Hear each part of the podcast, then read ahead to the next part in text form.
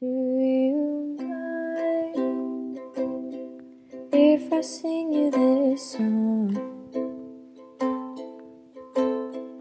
I promise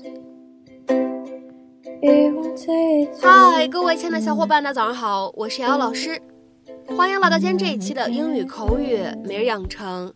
在今天这一期节目当中呢，我们来学习一段来自于《摩登家庭》第三季第八集的英文台词。那么首先呢，老规矩，先来听一下。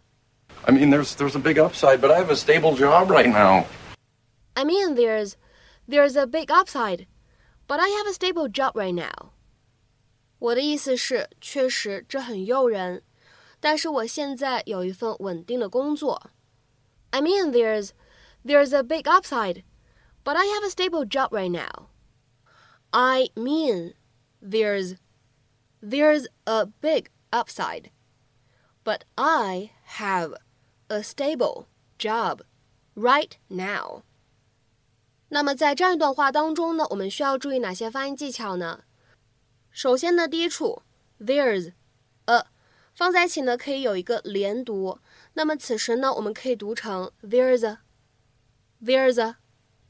再来看一下第二处发音技巧，当 big 和 upside 放在一起的时候呢，我们可以有一个连读。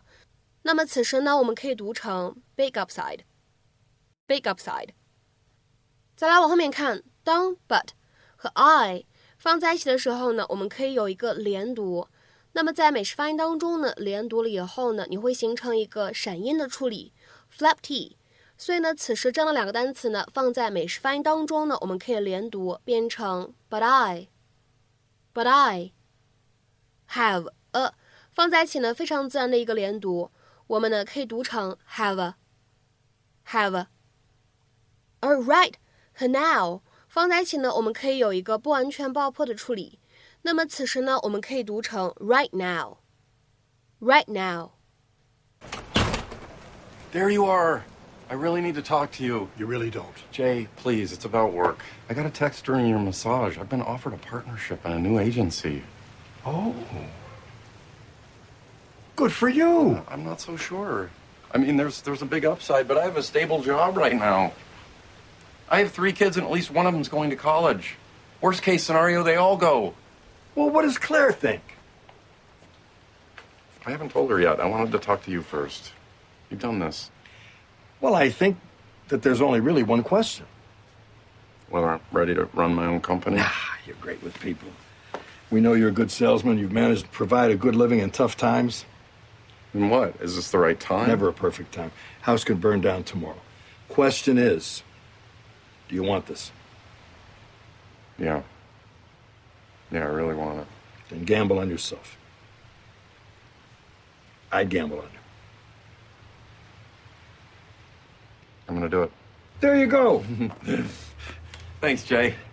Hey, look, I know you were reluctant to get that massage, but I think we can both agree it had a happy ending. Please don't say that. 那么今天节目当中呢，我们来学习一下 upside 这样一个单词，它的意思和用法。它呢，好像表面上的意思是朝上的面这个意思，其实呢，在口语当中引申一下，可以理解成为一个情况当中的优势、好处啊这样的意思。The advantage of a situation， 或者呢，我们来看一下这样的一条英文解释：The more positive aspect of a situation that is generally bad。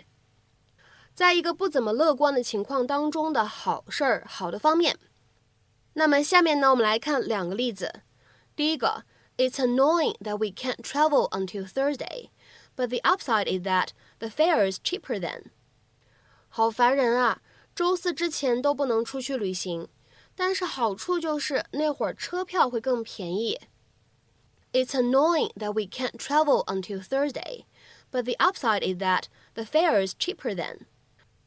那么下面呢，我们再来看一下第二个例子。The upside is I don't have to go back there again。好的地方是我不用再回去那里了。The upside is I don't have to go back there again。那么有同学看到咱们今天讲解的这样一个单词 upside， 他呢可能会问，那么在英文当中有没有一个词叫做 downside？